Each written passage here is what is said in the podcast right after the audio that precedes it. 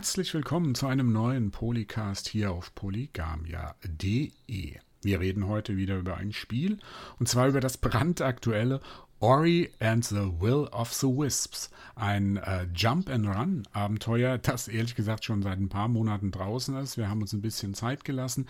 Es ist von den österreichischen Moons Studios entwickelt worden, exklusiv für Windows und für die Xbox One. Ähm, ich habe mir dazu einen Gast hierher geholt, einen Experten, was Jump-and-Runs äh, anbetrifft und einen großen Ori-Fan äh, von dem Vorgänger, Andreas Altenheimer. Hallo. Hallo. Ja, ich bin der Andreas, falls das noch keiner weiß. Ja, Ori and the uh, Will of the Wisp, der, uh, die Fortsetzung zu Ori and the Blind Forest, ähm, das ja auch preisgekrönt war. Und äh, vielleicht kann man schon so ganz kurz äh, so als Intro reinwerfen, so als Vorgeschmack. Ori and the Will of the Wisp äh, gibt sich da keine Blöße. Die haben ihr Niveau gehalten, die Moon Studios, und haben wieder ein exzellentes Jump and Run Abenteuer gemacht. Ob es jetzt besser ist als ähm, der erste Teil oder ob es sogar mit Nintendo den perfekt ausbalancierten Jump'n'Run-Abenteuern eines Mario oder, oder Capcom äh, Metroid mithalten kann, werden wir versuchen hier vielleicht ein bisschen zu klären. Aber erstmal wird der Andy so nett sein und kurz erklären, um was es eigentlich in Ori and the Will of the Wisp geht. Ja, wie du schon sagtest, es ist mehr oder weniger ein Jump'n'Run, eigentlich fast schon ein Action-Adventure, zweidimensional, also se klassische Seitenperspektive. Sehr märchenhaft, es spielt quasi in so einem, ja, in einem märchenhaften Wald. Man spielt den kleinen Ori, das ist so eine kleine weiße Figur, die jetzt auch nicht irgendeiner bestimmten Tierrasse angehört. Und äh, der hat halt ganz viele Freunde und äh, äh die er sich im, Letz im letzten Teil so mehr oder weniger angeeignet hat, diese Freunde äh, der Naru, der Gumo und so weiter, das sind alles so Kreaturen, die so ein bisschen so, äh, am besten, Leute, die nicht wissen, was sie sich vorstellen sollten, die sollten an Ghibli-Filme denken. Also hm. verträumte Figuren, so ein bisschen auch, ganz klein bisschen anthropomorph ge äh, geeicht. Und äh, das Spiel knüpft von der Geschichte her so ein bisschen an den Vorgänger an. Im Vorgänger hat man am Schluss äh, äh, gegen äh, die Eule Kuro, die böse war, bis fast zum Schluss äh, noch kämpfen müssen. Äh, die ist dann am Schluss trotz ihrer Läuterung ums Leben gekommen. Und das Spiel fängt damit an, dass quasi das letzte Ei von Kuro, was das, diese ganze Katastrophe im letzten Teil überlebt hat, schlüpft. Also, dass da quasi ein kleines Eulenbaby rausschlüpft, der Kuh. Und ähm, dann freut mich halt eben mit diesem kleinen Eulenbaby an. Und ähm, ja, und die erleben, ich, ich, ich sage jetzt mal, ohne jetzt viel weiter zu verraten, die erleben halt eben mehr oder weniger äh, die stolpernden Abenteuer. Die, die, soweit ich mich erinnere, ist jetzt auch ein paar Monate her, wo ich das Spiel gespielt habe, ist, ist Ori mit Kuh unterwegs. Äh, da gibt es ein Unwetter, äh, äh, wo die dann äh, getrennt werden. Da muss dann Ori, dann übernimmt man die Rolle von Ori und muss dann erstmal Kuh wieder finden. Und ähm, sich halt eben durch diesen zauberhaften Wald dann eben wieder durchkämpfen und ja, das ist so, mhm. so, grob jetzt vom Spielen, von der Story her. Ja, in dem Wald lauern halt auch, wie schon im ersten Teil, viele Gefahren. Ähm, es läuft dann alles auf so ein, ja, auf ein Monster hinaus. So Monster in Anführungsstrichen, weil vielleicht. In Anführungsstrichen. Ja, ja. namens Shriek ähm, wo ja so ein bisschen, vielleicht auch so eine Botschaft in dem Spiel drin ist, vielleicht können wir nachher auch noch äh, drüber sprechen. Ähm, es ist halt so rein vom Spielprinzip, hat es dieses Jump-and-Run äh, erinnert so ein bisschen halt an dieses, an Metroid, ähm, dieses Spielprinzip, dass du äh, neue Wege erst freischalten kannst, wenn du neue Fähigkeiten gelernt hast, neue Waffen äh, kennengelernt hast. Und das ist halt schon so wie im ersten Teil. Man muss da, ähm, es ist wie ein Irrgarten, der sich da lang, dieser Wald, der sich da langsam so aufbaut. Überall gibt es so Geheimgänge, gibt Abkürzungen. Ähm, wo man halt diese ganzen Fähigkeiten anwenden muss. Es gibt viele Gegner, so meistens so insektenhaft sehen die aus. Es gibt große, kleine, es gibt Bosskämpfe, das Ganze. Es gibt so klassische Bosskämpfe, mehrere Stufen, die, wo man die Gegner besiegen muss. Aber äh, es gibt auch so, wie auch zum ersten Teil schon bekannt, so Verfolgungsszenen, wo man einfach vor dem Monster fliehen muss, ähm, um äh, zu überleben.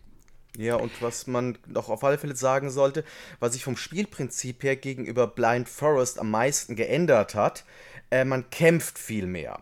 Hm. Also in Blind Forest, da, das war wirklich fast nur ein Jump'n'Run, wo man dann nur diesen Sein hatte, äh, mit dem man quasi schießen konnte, musste mit dem nicht mal zielen. Das heißt, man ist rumgelaufen, hat einen Knopf gedrückt und der Sein hat automatisch auf die Gegner geschossen.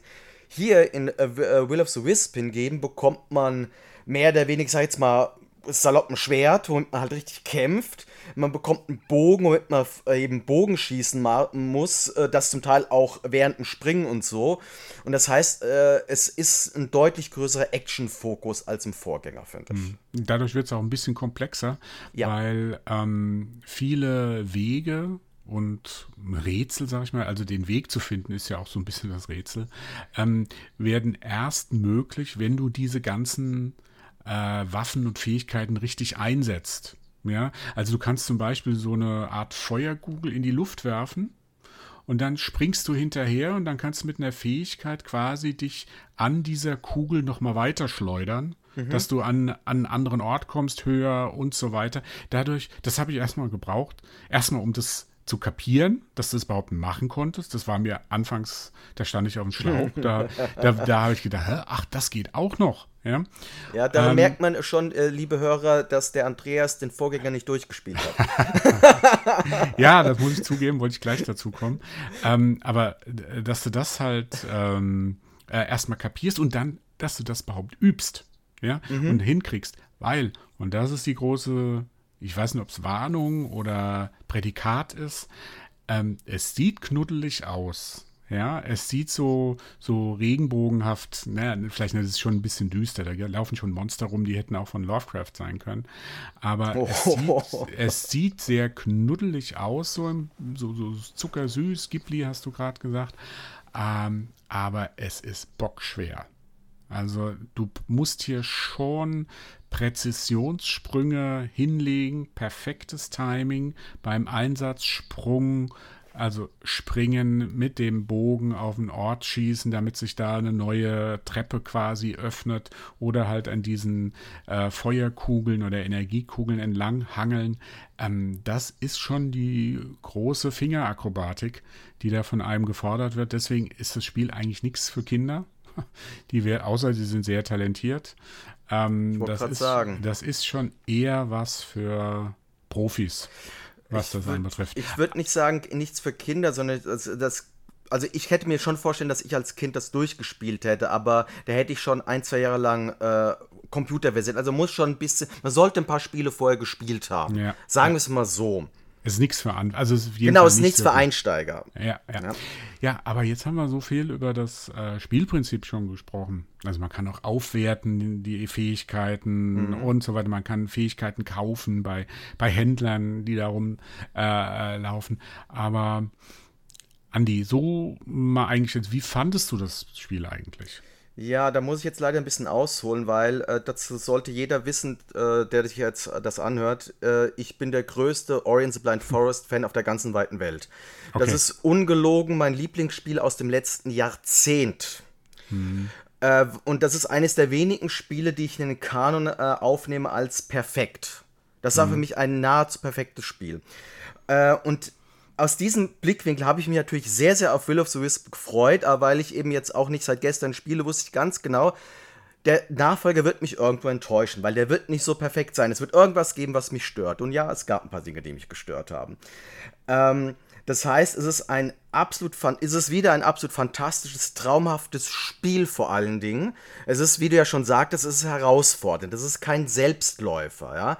Aber es ist auch nicht zu schwer wie jetzt in Dark Souls oder sowas, ja. Mhm. Sondern es ist, man hat da eine wunderbare Lernkurve letztendlich.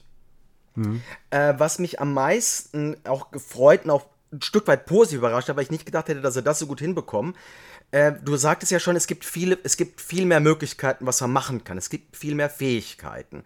Und der Vorgänger hat mir auch deshalb so gut gefallen, weil äh, der hatte auch schon viele Optionen, was er machen kann. Also dieses Stoßen, was du da gerade erzählt hast, dass man sich an einem Objekt quasi wegstoßen kann. Das wäre eine richtig innovative Mechanik. Die hat einfach reingepasst. Die wirkte nicht rangetackert oder sowas. Und hier ist es ähnlich. Jede Fähigkeit, alles, was man irgendwie in diesem Spiel bekommt, es fügt sich zu einem Gesamten an. Ich habe nirgendwo das Gefühl gehabt, dass die Programmierer sich dachten, hm, wir haben das Spiel zu leicht gemacht, also müssen wir jetzt schwere Gegner einbauen. Oder umgekehrt, ah, wir haben es zu schwer gemacht, wir müssen dem Spieler jetzt eine einfache Fähigkeit geben, irgendein Goodie oder sowas. Sondern das wirkt einfach super durchstrukturiert. Ähm, was mir nicht ganz so gut gefallen hat, äh, und dafür kann das Spiel aber nichts, es ist halt nicht so innovativ. Hm. Äh, diese, wie gesagt, diese Stoßenmechanik oder auch dieser Sein im Vorgänger, dass man halt schießen konnte, ohne zielen zu müssen, dass der Fokus immer noch im Jump'n'Run lag. Ähm, das konnte halt jetzt Will of the Wisp nicht mehr wiederholen. Sie haben mhm. sich dafür für eine andere äh, Schiene entschieden, nämlich indem sie eben diese Kämpfe, äh, die Schwertkämpfe und den Bogen eingebaut haben. Und das wirkte für mich halt schon ein bisschen, ich will nicht sagen alt, aber es sowas habe ich halt schon an den Spielen gesehen. Ja, ich hatte mhm. nicht das Gefühl gehabt, das habe ich ja noch nie gespielt, sowas. Ja. Mhm. Und ähm, und das andere ist mit den Verfolgungsjagden, da sage ich vielleicht später noch ein bisschen mehr zu. Äh, äh, die sind ja, das sind ja einer der wenigen Punkte bei Blind Forest, die so ein bisschen umstritten sind, diese Verfolgungsszenen, weil die noch viel, viel schwerer waren, als was man in Will of the Wisp eigentlich spielt, bis zum Ende hin. Aber äh, genau das war das, hat das Spiel für mich von Ich liebe es zu unsterblich damals gemacht. Und hier sind die Verfolgungsszenen, sie sind einerseits kürzer, dadurch nicht so packend, und andererseits gab es da Szenen, wo ich dachte, da habe ich keinen Lerneffekt. Nach mhm. dem Motto, die musste ich dann 10, 20 Mal spielen und ich bin immer an derselben Stelle gescheitert und das war einfach nur doof. Mhm. Ja, und äh, das war, da, war letztendlich nicht so dramatisch, weil die Szenen nicht so lang sind. Aber da habe ich halt gemerkt, da sind so, das sind auf einmal Ecken, die ich in Blind Forest nicht gespürt habe. Mhm, mhm, mhm. Ja. ja, also ich muss zugeben, ich hatte das Glück, dass ich the, äh, Ori and the Blind Forest nicht äh, durchgespielt habe. Also ich habe es äh, nur angespielt gehabt, ich habe es irgendwann gekauft, weil es äh, war ja so populär, war so preisgekrönt und alles. Und äh, ich habe es dann angespielt und bin dann irgendwie nicht dazu gekommen, es äh, so richtig in die Tiefe zu gehen. Ähm, liegt auch wirklich schon ein paar Jahre zurück, als ich das letzte Mal gespielt habe. Aber, äh, oder gerade deswegen fand ich äh, Ori and the Will of the Wisp äh, so toll. Also für mich war das eins der besten Jump-and-Runs, die ich so in den letzten Jahren gespielt habe. Was ist wahrscheinlich, wenn du sagst, dass der Vorgänger war so gut und, der, der, und jetzt das Spiel ist nur so ein bisschen schlechter. Das äh, ist ja auch Also so für mich ist Willis Willis auch eines der besten ja. Jump, also eines der besten Spiele dieses Jahres, um ja. das klar, klarzustellen, ja. ja. Also ähm, da, da muss man halt ähm, schon sagen, das ist, ich fand es traumhaft schön von der, oh, von der Grafik. Man muss sich das jetzt, also ich, wenn ich jetzt wirklich nur mal bei der visuellen Gestaltung bleibe. Du hast schon Studio Ghibli genannt. Ähm, es ist ein 2D. Wenn man so will, also mhm. zweidimensional, aber da die viel mit äh, Schärfen, Tiefenschärfe, Vorder- und Hintergründen arbeiten, also manchmal kommt zum Beispiel das Monster von hinten aus dem, äh, aus dem Hintergrund nach vorne oder du siehst, wie sich da im Hintergrund plötzlich so ein riesiges Monster äh, bewegt und so, da entsteht, entsteht eine wahnsinnig tolle Tiefe in dem Bild. Ja, das ist eigentlich quasi 3D, ohne 3D zu sein. Ja, also 3D meine ich jetzt äh, äh, tiefe, dreidimensional, so ein Raumgefühl. Mhm. Kriegst du, was eigentlich nicht so typisch ist, wenn ich jetzt äh, zum Beispiel an Rayman denke. Rayman ist auch ein tolles Spiel. Ja, es sieht auch toll aus und alles. Und ich will das überhaupt nicht abwerten. Ne? Aber gegenüber Ori and the Will of the Wisps oder überhaupt Ori, das, das, so weit kann ich mich noch an den ersten Teil erinnern, ähm, äh, kackt das ab. Also das ist hier visuell eine tolle Leistung und die wird noch ergänzt durch die wirklich fantastische Steuerung. Oh also ja. das ist jetzt oh ja. perfekt auf den Punkt genau. Du, du weißt, wenn du da springst, dann liegt das nicht an dieser Steuerung, weil du den weil du irgendwie da was, äh, weil, weil das nicht funktioniert, weil das zu kompliziert ist oder so, sondern alles ist, kann man üben, alles kann man trainieren und wenn du das dann genug geübt und trainiert hast, dann läuft das auch, dann funktioniert das, dann kannst du da perfekte Sprünge hinkriegen. Da gab es Dinge in dem Spiel, wo ich am Anfang gedacht habe, das kriege ich ja nie im Leben hin. nie im Leben. Und dann habe ich es probiert, dann habe ich gedacht, ah, Moment, da kann ich ja noch, äh, äh, noch eine Leiter quasi bauen oder sowas, ja. Ähm, nur als kleines Beispiel. Aber das oder da kriege ich diese Tür auf, indem ich auf dieses Projekt mit diesem diese Gegner schieße, der dann auf mich schießt und der äh, schießt dann seine Rakete quasi los, die mir dann quasi die Tür öffnet und so mhm. weiter. Ja? Also diese Ideen, die da drin sind mit der Steuerung verbunden, diese Animationen, die butterweichen oh, ja. Animationen, die da sind, das macht dieses Spiel sehr lebendig, sehr homogen was ja auch was, was ja passt, wenn du sagst, diese ganzen Spielelemente, die haben sich wunderbar ineinander gefügt. Ja?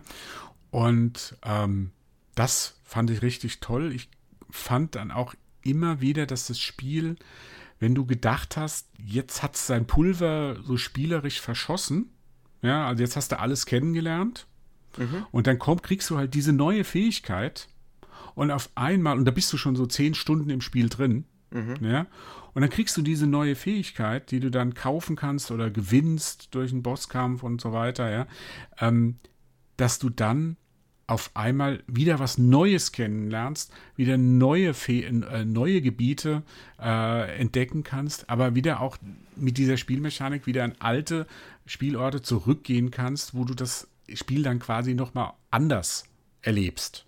Ja, mhm. also, da, und das fand ich toll. Das ist Spielwitz, das ist, das ist Spielfreude, die da rüberkommt, die von den Machern da rüberkommt. Und das alles, das hat mich so ein bisschen so auch an Nintendo, so ein bisschen, Nintendo ist ja so quasi immer noch so, wenn man es so im Groben, mit so im Ganzen nimmt, so die, die Marke oder der, der Gradmesser für Jump and Runs. Äh, für mich jedenfalls. Und dieses Ausbalancierte, dieses Ausgereifte, das hat mich doch sehr an, äh, an Nintendo erinnert und dass man sowas heute als, ich sag mal, als Double-A-Titel exklusiv ähm, für Microsoft ähm, äh, beziehungsweise für Xbox und für die für den PC, da für Windows entwickelt, das fand ich schon ungewöhnlich. Da floss schon viel Arbeit, viel Liebe ins Detail rein. Nur eine kurze Sache will ich noch sagen, so rein was die Technik anbetrifft, wenn wir jetzt an butterweichen Animationen und so. Ähm, ich hatte das Spiel zuerst auf der normalen Xbox gespielt. Mhm. Kann ich nicht empfehlen. Lasst die Finger davon. Spielt es nicht auf der Xbox, in meinen auf, auf der normalen, spielt es auf dem PC oder auf der Xbox One X. Da ist das Spiel, das ist alles nochmal butterweicher. Sicherlich liegt es bei mir auch dann, dass ich äh, damals in der Testversion das gespielt habe und da hatten, hatten die äh, Entwickler schon gesagt, das ist noch nicht optimiert oder so.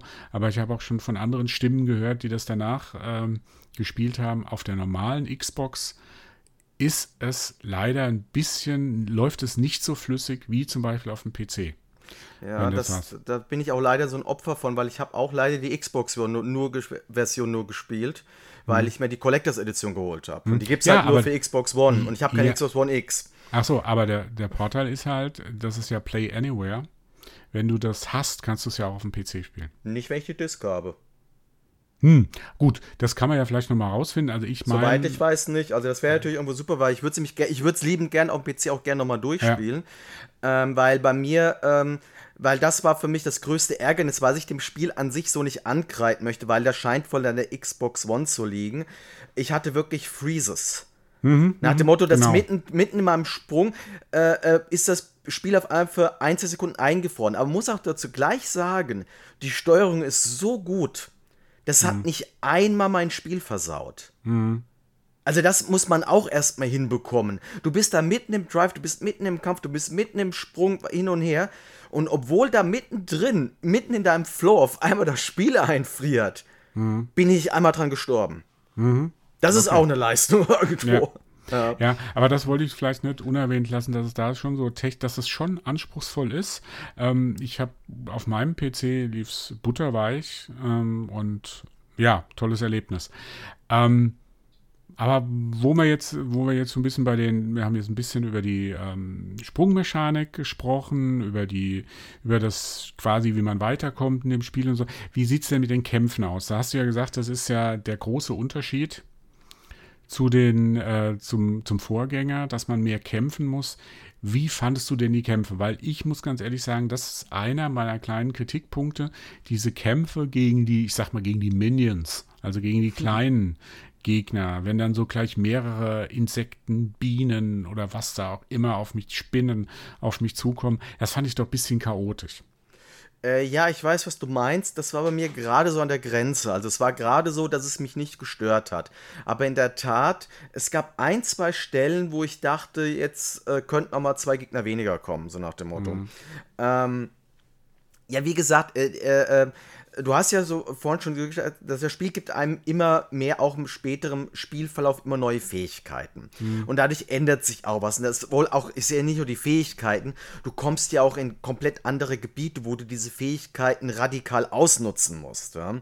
Mhm. Ähm, wenn das nicht gewesen wäre, hätte Will of the Wisp ein ernsthaftes Problem weil dann würden nämlich die Kämpfe nämlich immer mehr auf äh, äh, Ausdauerschlachten hinauslaufen und dann wäre das Spiel deutlich verloren. Aber weil mhm. eben da, äh, weil ich eben genug andere Optionen hatte, allein der Bogen, was du allein mit dem machen konntest, mhm. ja, äh, äh, war das für mich nicht das Problem, dass es auch mal zwischendurch mal ein bisschen unübersichtlich mhm. wurde.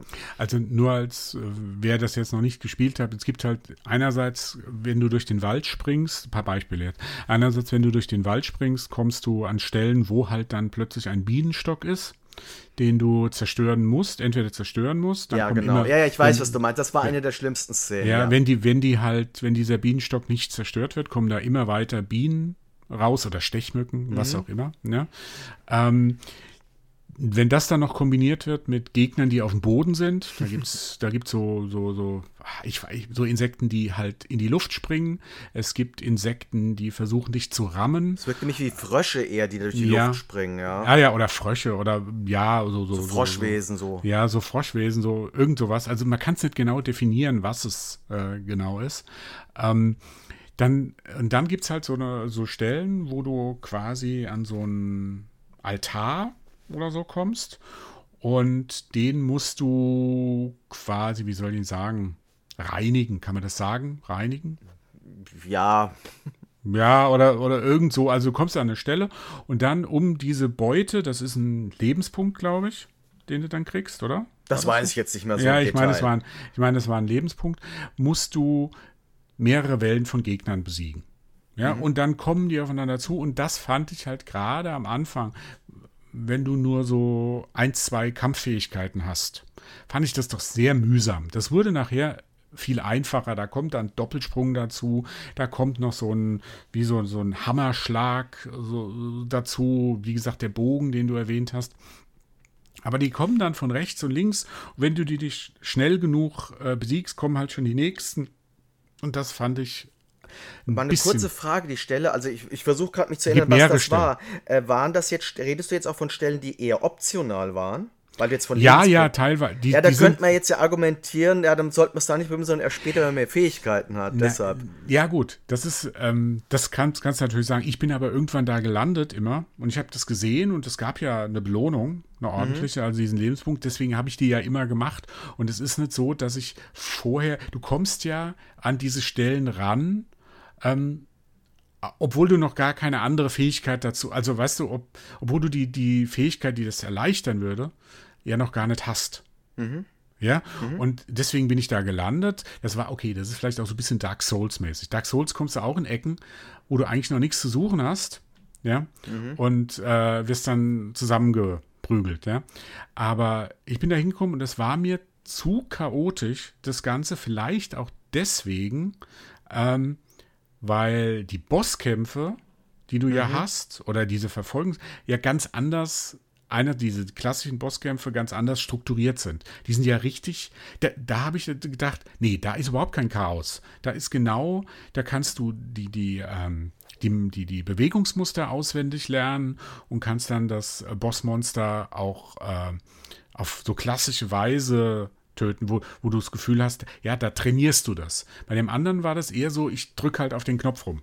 Mhm. Mhm, mhm, mhm.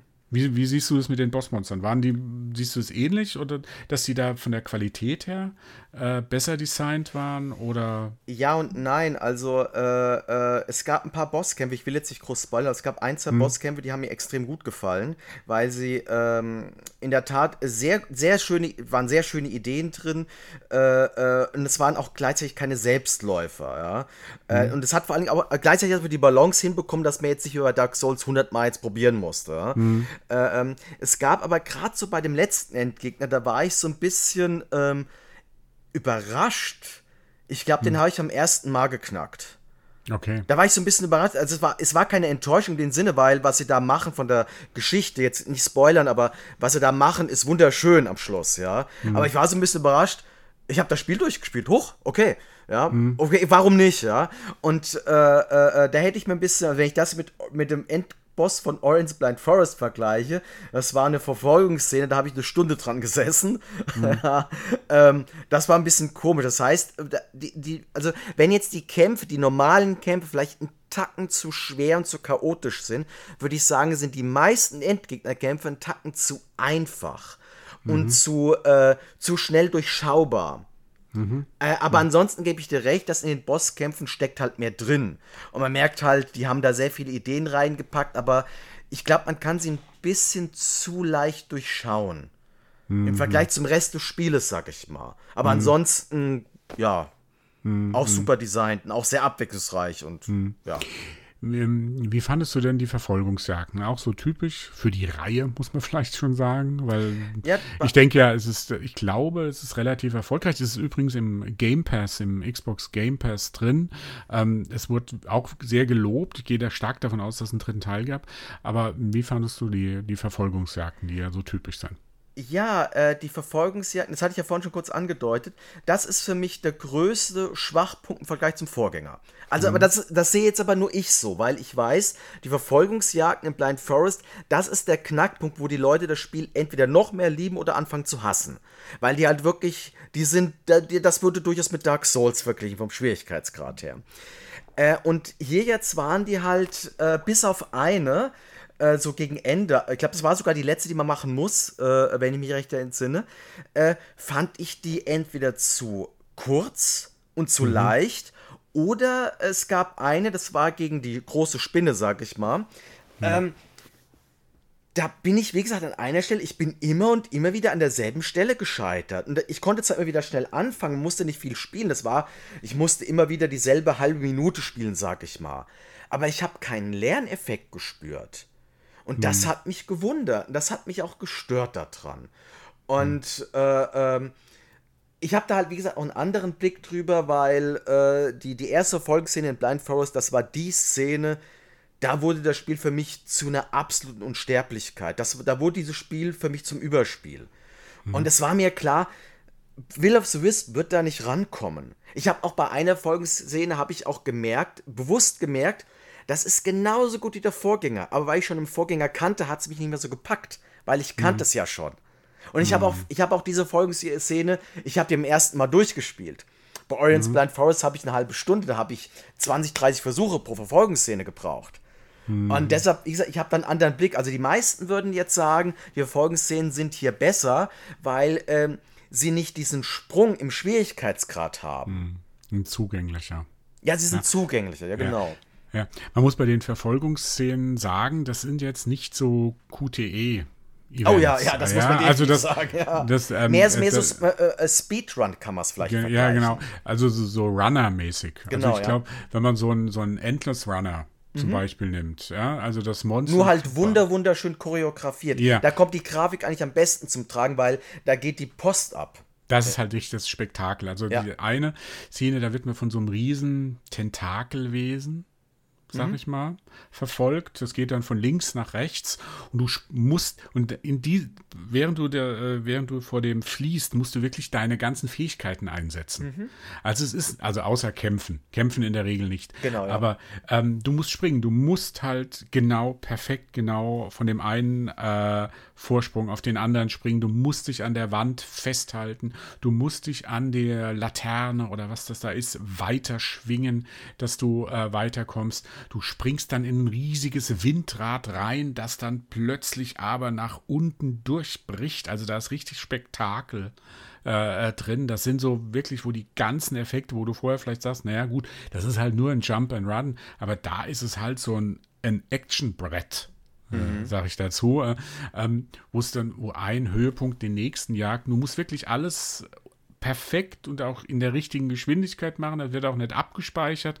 Du musst das komplett so durchziehen. Ich hatte, also bei mir war der große Frustmoment, das war auch relativ gegen Ende, da musstest du quasi unter der Erde durch. Ja, das war für mich die beste Verfolgungsszene. Ja, ja, ob so, das, ich, ich sage ja nur, das der Frustmoment, sage ich ja nicht, dass es schlecht Ja, ich meine aber nur, das war das Niveau, was ich von Blind Forest ja. kannte. Ah, ja. Und du kanntest es ja nicht. Ja, also du, du musst da unter der Erde durch, musst so Würmern quasi ausweichen, musst perfekt die Kurven nehmen, damit du vor dem äh, Vieh äh, äh, entkommen kannst.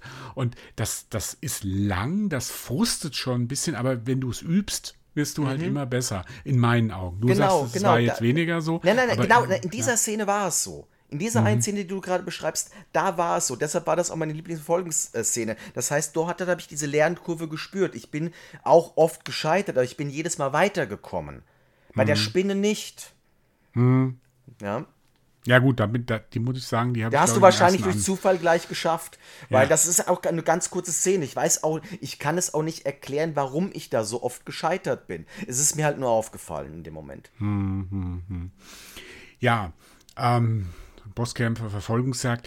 Ähm, ich glaube, so das Spielerische haben wir jetzt schon so alles gesagt. Gibt es da noch irgendwas, was dir so, so einfällt, was du noch erwähnen Ja, möchtest? eine Kleinigkeit, eine ganz kleine Kleinigkeit, das ist auch wieder was Persönliches.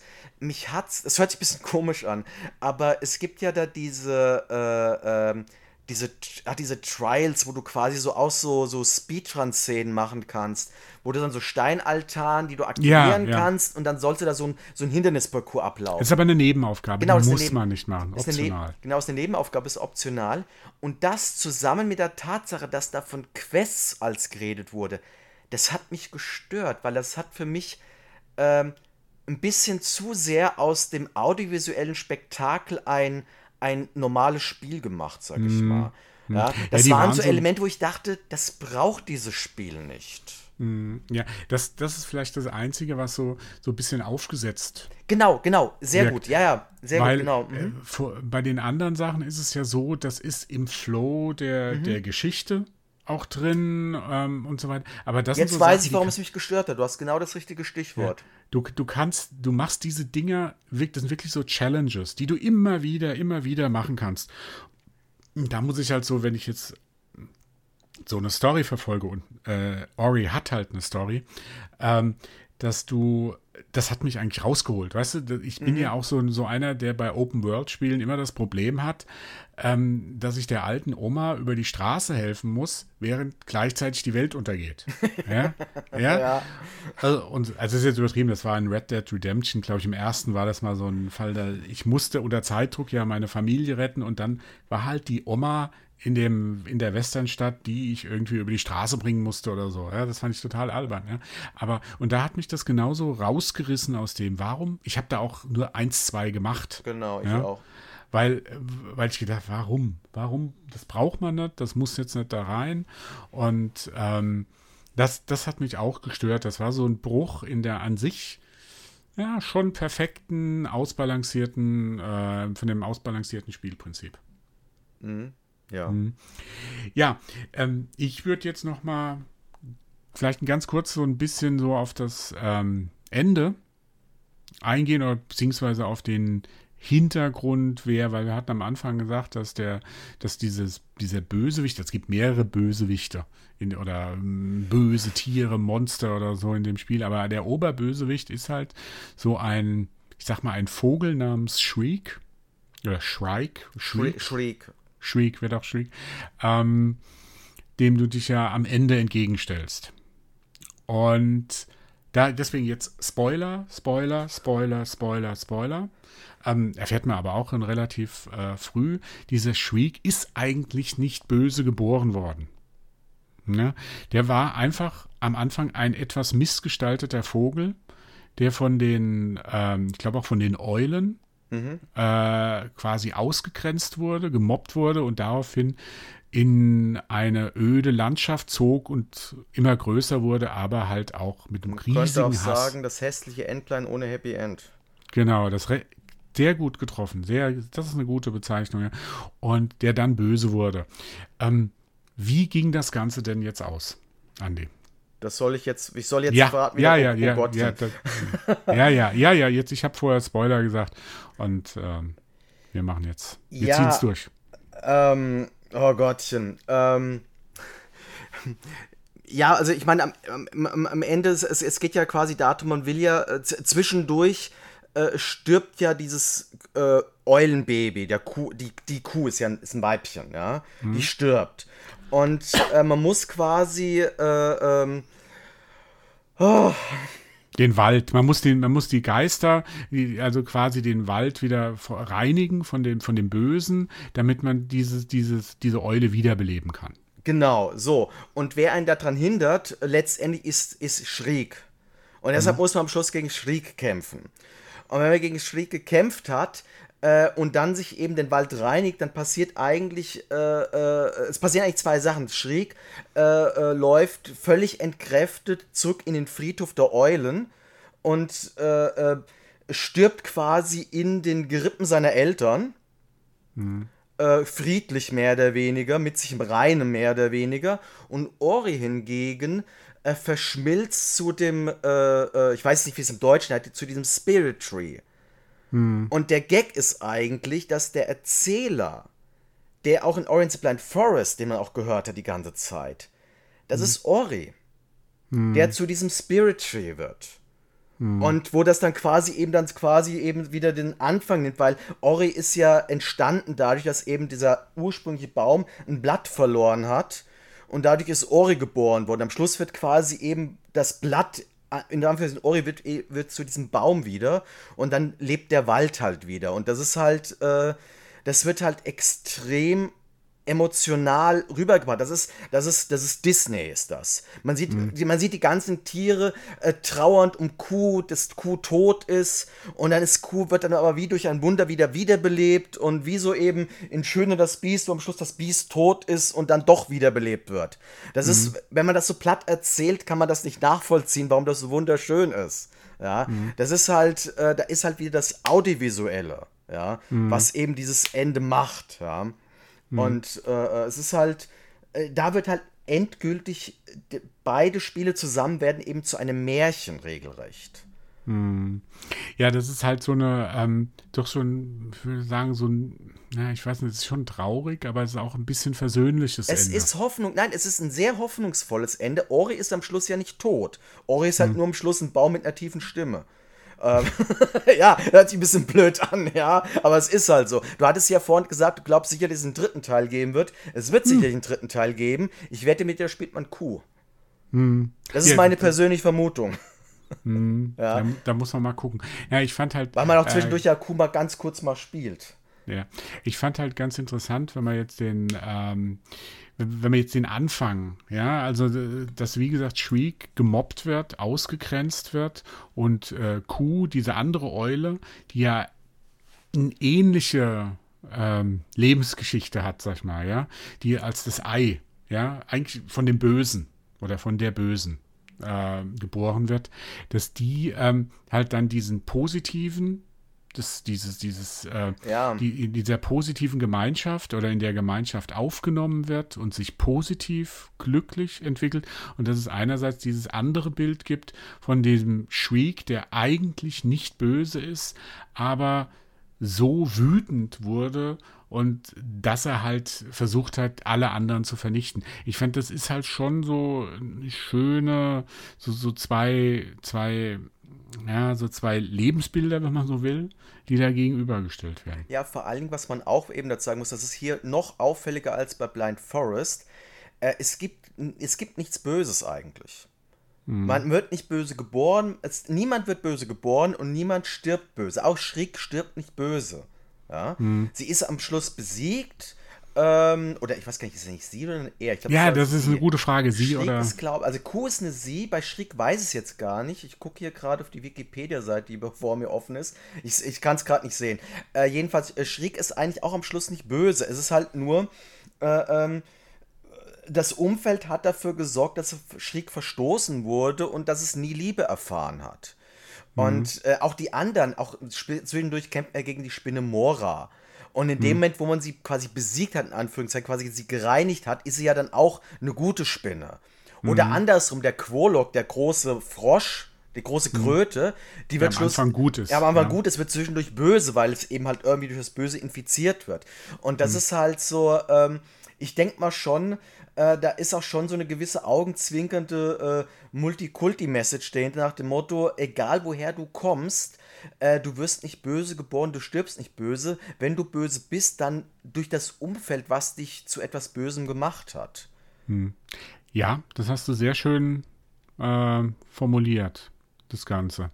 Ja, in Ori steckt also ein bisschen mehr als äh, nur ein hervorragend, nur in Anführungsstrichen, ein hervorragendes äh, Jump and Run Action Adventure im Metroid-Style. Ja, was ich auf alle Fälle, ich weiß nicht, ob du jetzt schon Schluss machen willst. Ich, ich, ich wollte jetzt so in, in, in, die, in die Schlussmoderation, aber Weil gerne, will, kannst natürlich. Ich muss, gerne. ich muss eine Sache definitiv noch loswerden, über die ich noch nicht geredet habe, über die ich definitiv reden muss.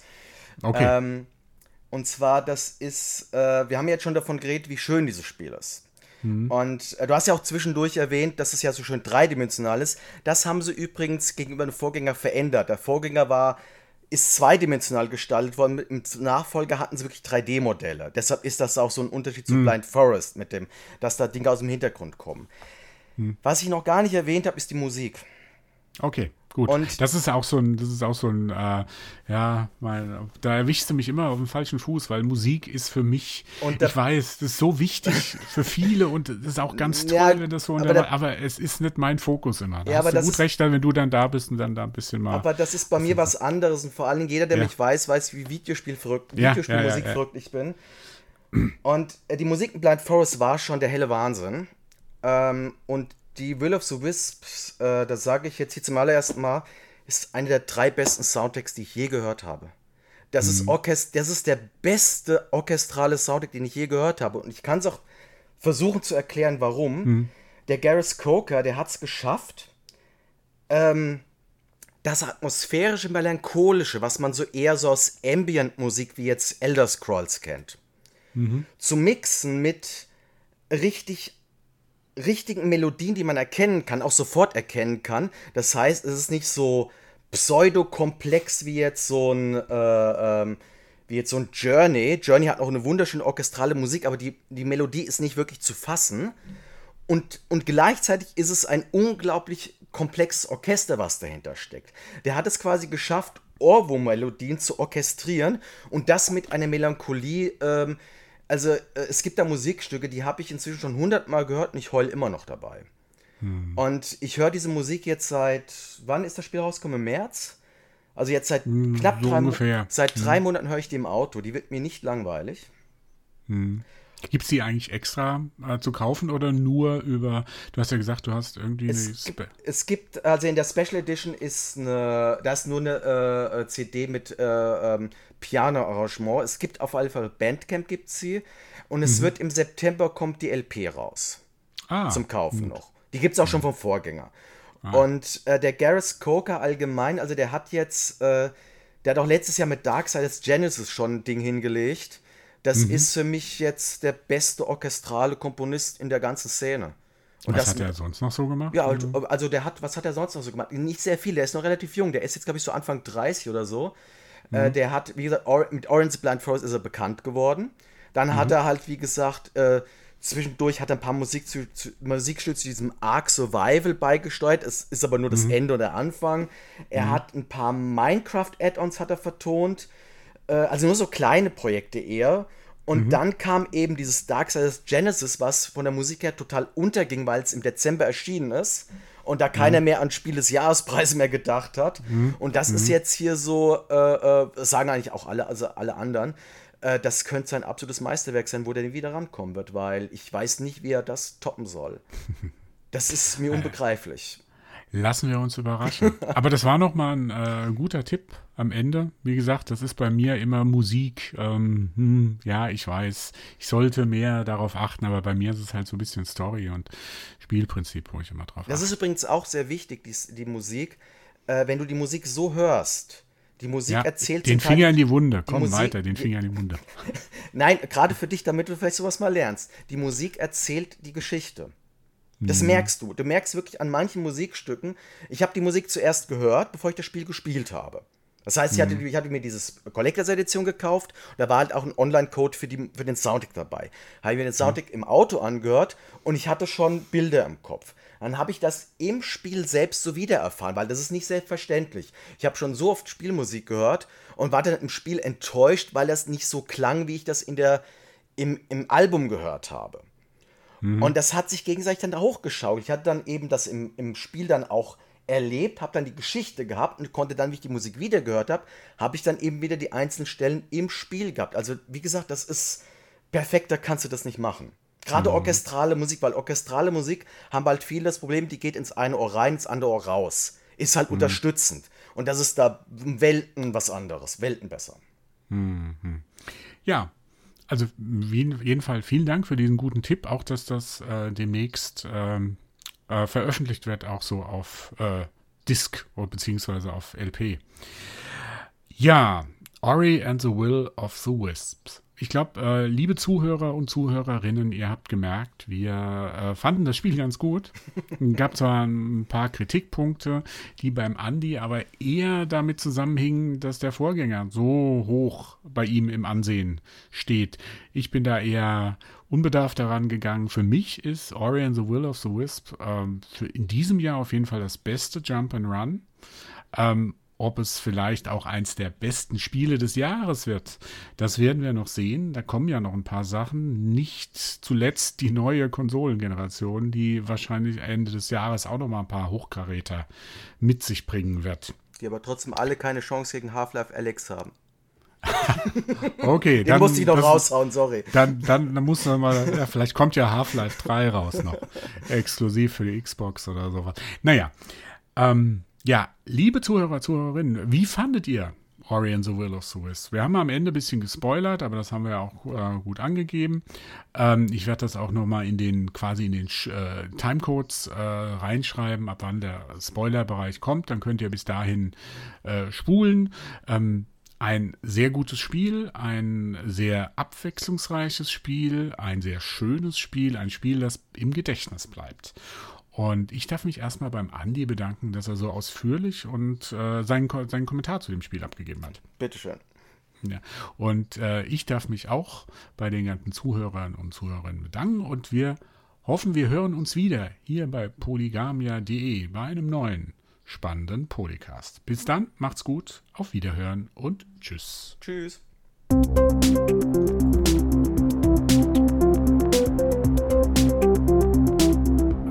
collapse.